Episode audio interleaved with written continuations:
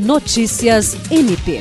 O Colégio de Procuradores de Justiça do Ministério Público do Estado do Acre aprovou na sexta-feira, 24 de fevereiro, durante a primeira sessão ordinária plenária por videoconferência, uma alteração na resolução CPJ número 33/2018, que regulamenta a concessão de férias dos servidores da instituição.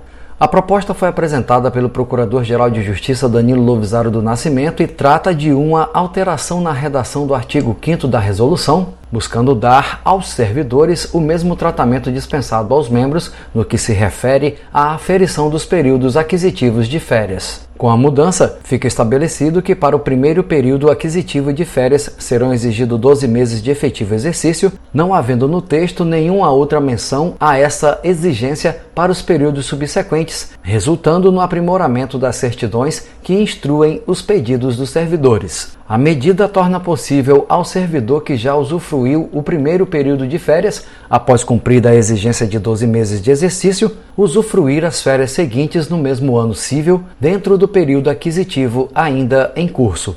Jean Oliveira, para a Agência de Notícias do Ministério Público do Estado do Acre.